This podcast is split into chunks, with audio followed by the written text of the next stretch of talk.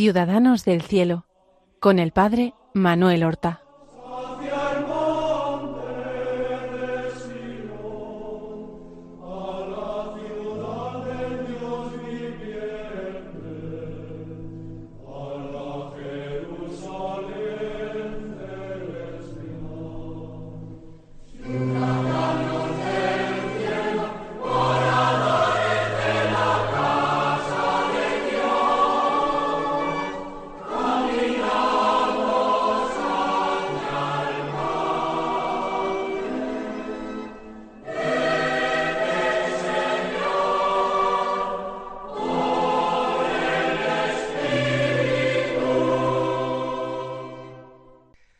Buenos días, queridos amigos, oyentes de Radio María y seguidores del programa Ciudadanos del Cielo, al cual damos comienzo en estos momentos.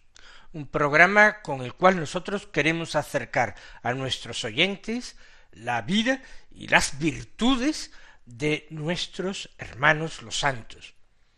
Insisto siempre en esto de la vida y las virtudes, no se trata solamente de descubrir y conocer su biografía un poco más, sino de ponderar aquella imitación de Cristo que practicaron a lo largo de los años, muchos o pocos, que vivieron en este mundo.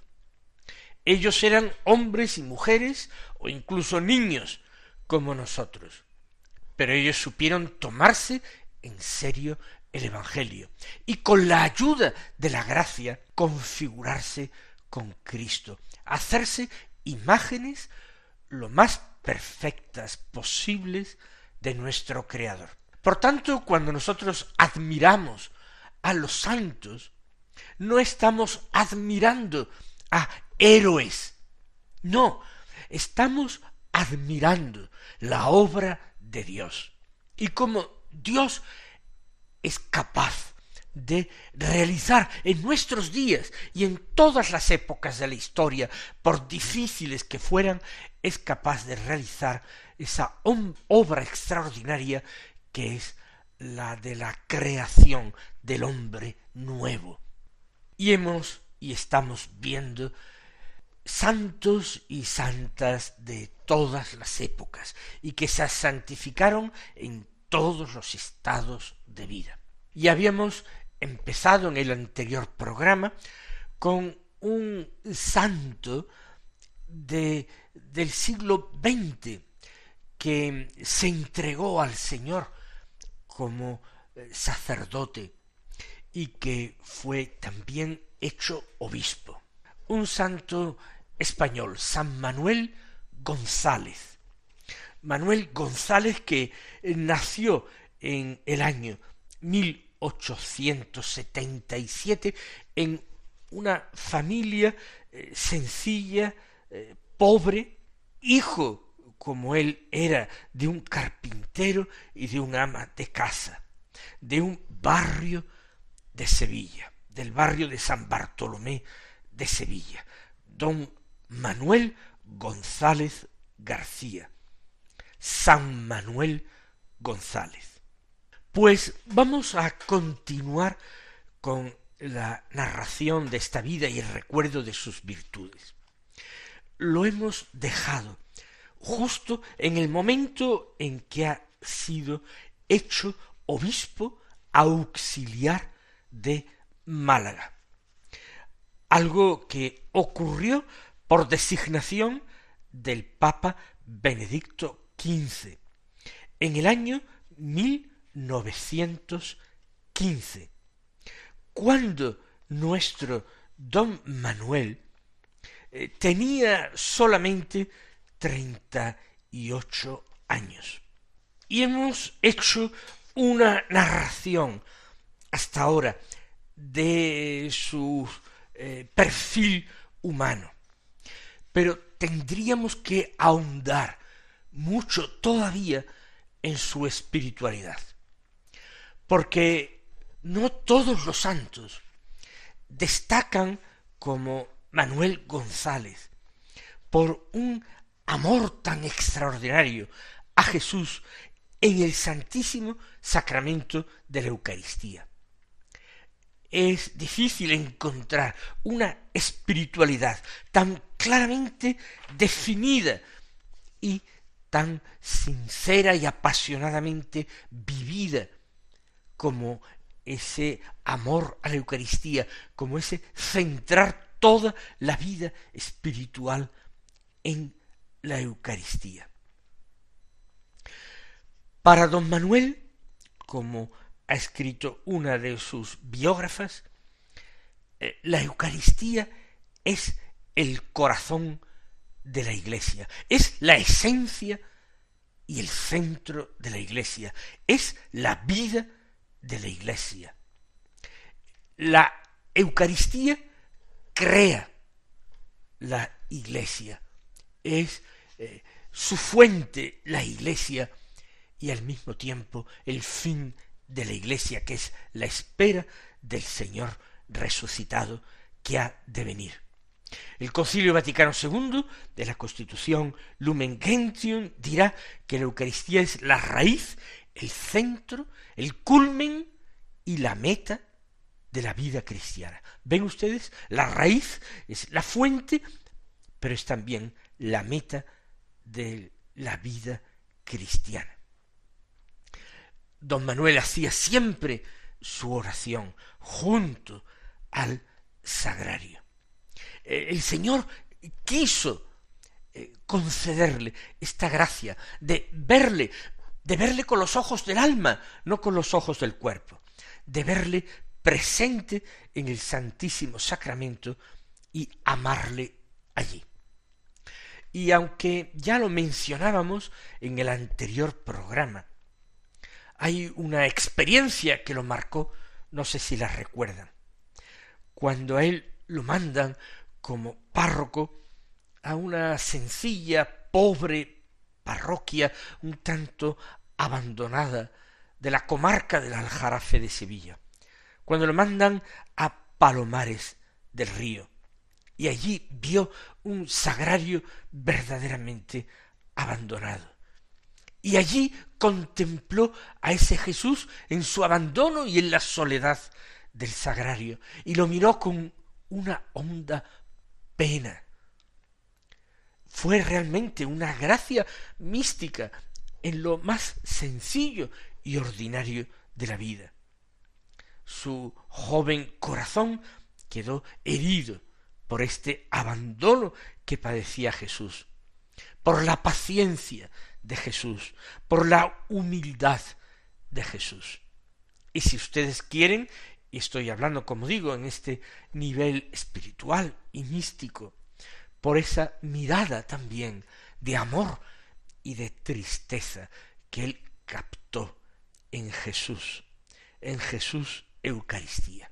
Y todo su empeño como sacerdote, como joven sacerdote en aquel momento, y luego como obispo, todo su empeño fue acercar almas a la Eucaristía, acompañar a Jesús en la Eucaristía para que no estuviera solo, sino que siempre tuviera cerca de él en los sagrarios de la tierra almas amigas y almas enamoradas, que le dijeran cuánto lo querían, no sólo por ellos mismos, sino también en nombre de sus hermanos olvidadizos, o de sus hermanos con menos fe, que no eran capaces de confesarle vivo en el sacramento.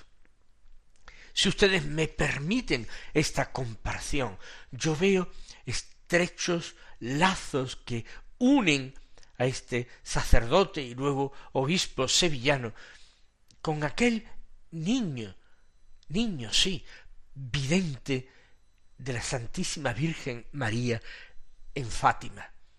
San Francisco Marto como alma gemela de San Manuel González. Francisco Marto también quería acompañar a Jesús en el sagrario.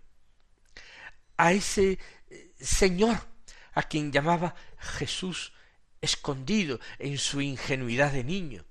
Don Manuel González había estudiado y bien teología.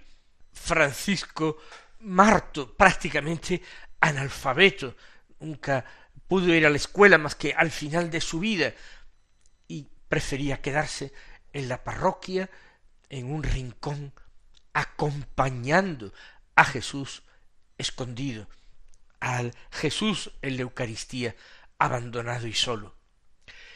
Lo mismo que don Manuel, uno analfabeto, el otro eh, teólogo.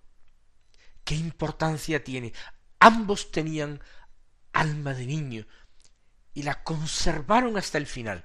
Y tenían alma de niño que se reflejaba en una mirada de niño. Don Manuel González la tuvo hasta el final de su vida. Y don Manuel González también quería consolar a Jesús. Esa palabra que fue clave en la espiritualidad de San Francisco Marto eh, no se utiliza tanto por don Manuel González, pero en el fondo es lo mismo, consolar a Jesús en su abandono, en su soledad, porque Él está vivo en cada sagrario, vivo en el sacramento. Y esa es la diferencia de considerar el sacramento una cosa, vamos a decir, un objeto que está allí en el viril de la custodia o en el copón de la reserva en el sagrario, pero un objeto, y como objeto a veces es tratado por tantas gentes que van a recibirlo sin una fe viva y consciente y sin un amor personal de amistad. Y, y esto fue la sencillez de la espiritualidad de don Manuel González permitan ustedes y dispensen que lo haya comparado con un niño, pero que haya puesto como ejemplo este niño extraordinario que fue San Francisco Marto.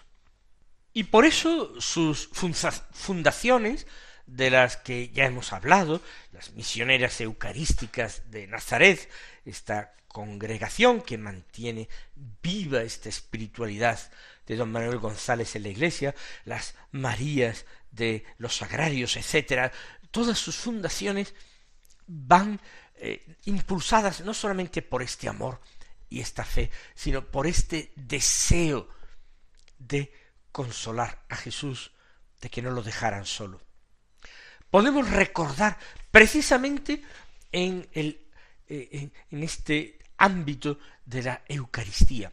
La revelación primera que de la Eucaristía hace el Señor en el Evangelio de San Juan, en el capítulo sexto, en ese discurso bien llamado eucarístico de Cafarnaún, cuando Jesús habla del pan de vida.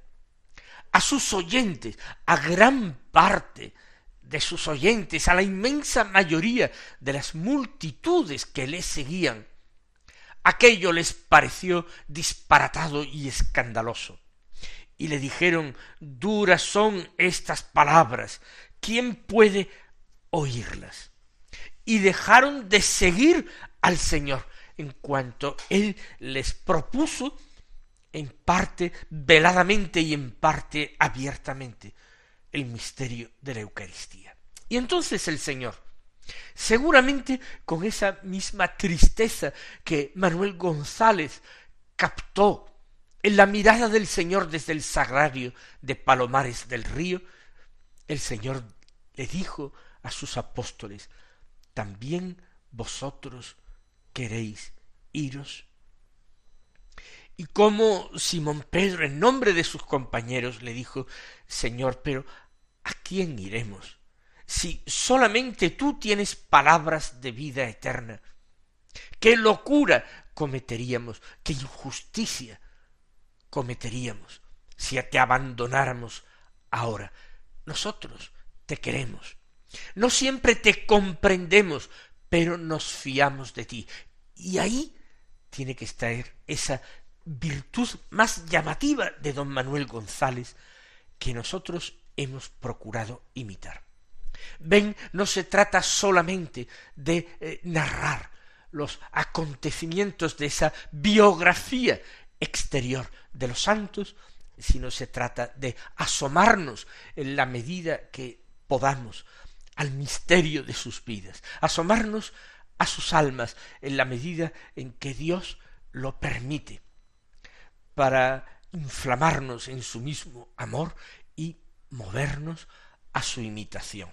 Pues hete aquí que don Manuel se traslada a Málaga. Él será consagrado obispo allí en enero, el 16 de enero de 1916. Y permanecerá en Málaga como obispo auxiliar cuatro años aproximadamente. Había sido eh, designado auxiliar porque el obispo titular, don Juan Muñoz y Herrera, estaba ya aquejado de enfermedades y de muchos años, y él fue un fiel ayudante.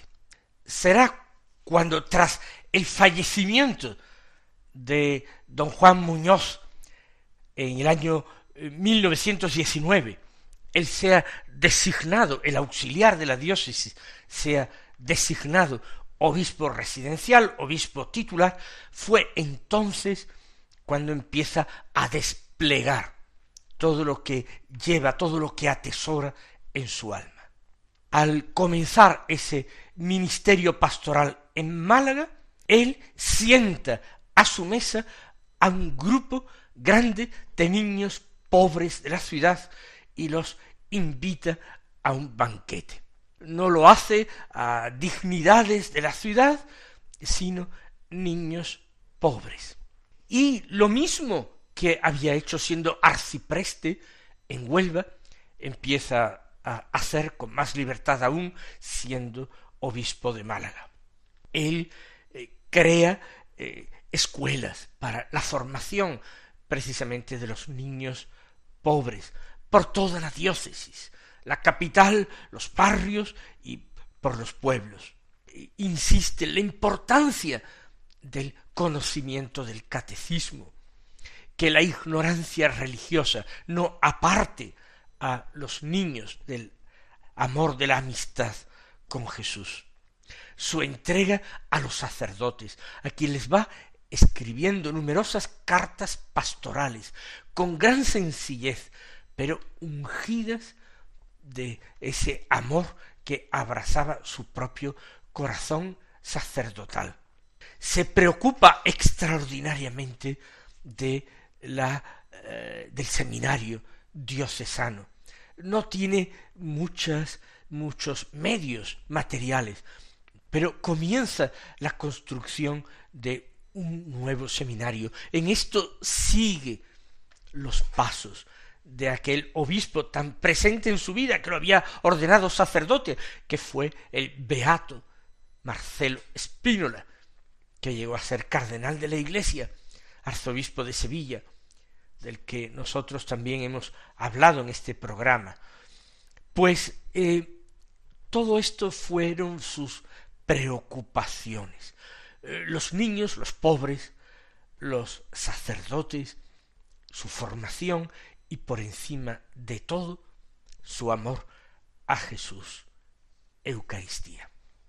Y siendo obispo de Málaga, se proclamó en el año 1931 la República, la Segunda República Española, fuertemente eh, laica y hostil a la Iglesia, se produjeron, ya disturbios en muchas ciudades, quema de conventos, de iglesias, atentados sacrílegos. Eso no fue ya durante la guerra civil, empezó ya mucho antes.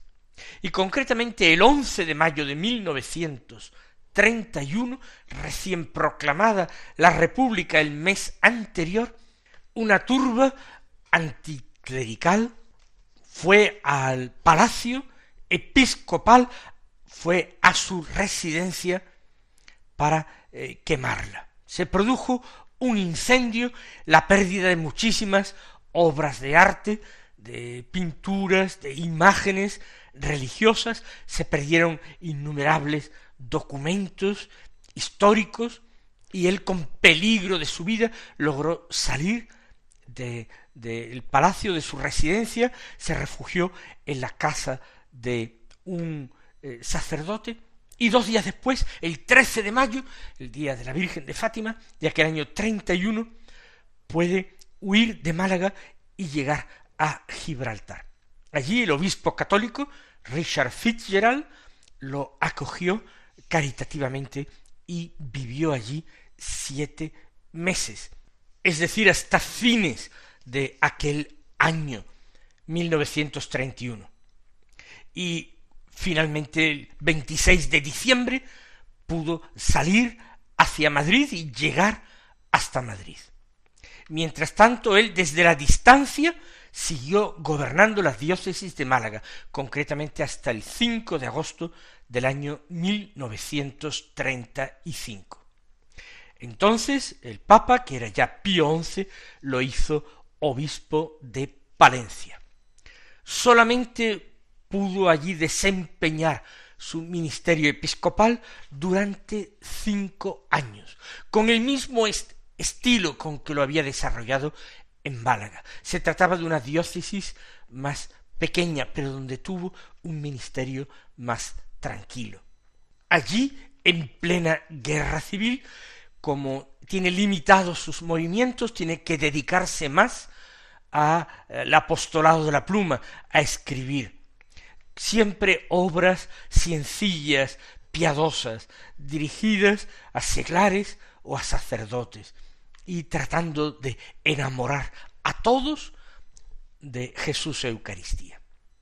Se fue estropeando su salud, su enfermedad la vivió con paciencia y con fe hasta que finalmente en el año treinta y nueve tuvo eh, al terminar la guerra que desplazarse a Madrid para eh, cuidar de su de su salud.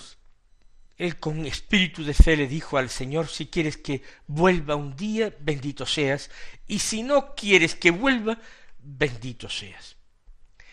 Y Madrid murió precisamente lejos de su diócesis, en el Sanatorio del Rosario de Madrid, murió el 4 de enero del año 1940. Fue enterrado, eso sí, como obispo titular en su catedral de Palencia, en la capilla del Santísimo Sacramento. Y en su lápida quedó grabado por deseo suyo esta frase. Pido ser enterrado junto a un sagrario, para que mis huesos, después de muerto, como mi lengua y mi pluma en vida estén siempre diciendo a los que pasen, ahí está Jesús, ahí no lo dejéis abandonado. Pues vamos a encomendarle a Él y vamos a pedirle ese amor encendido por el Señor en el sacramento. Mis queridos hermanos, recibid la bendición del Señor y hasta la próxima semana.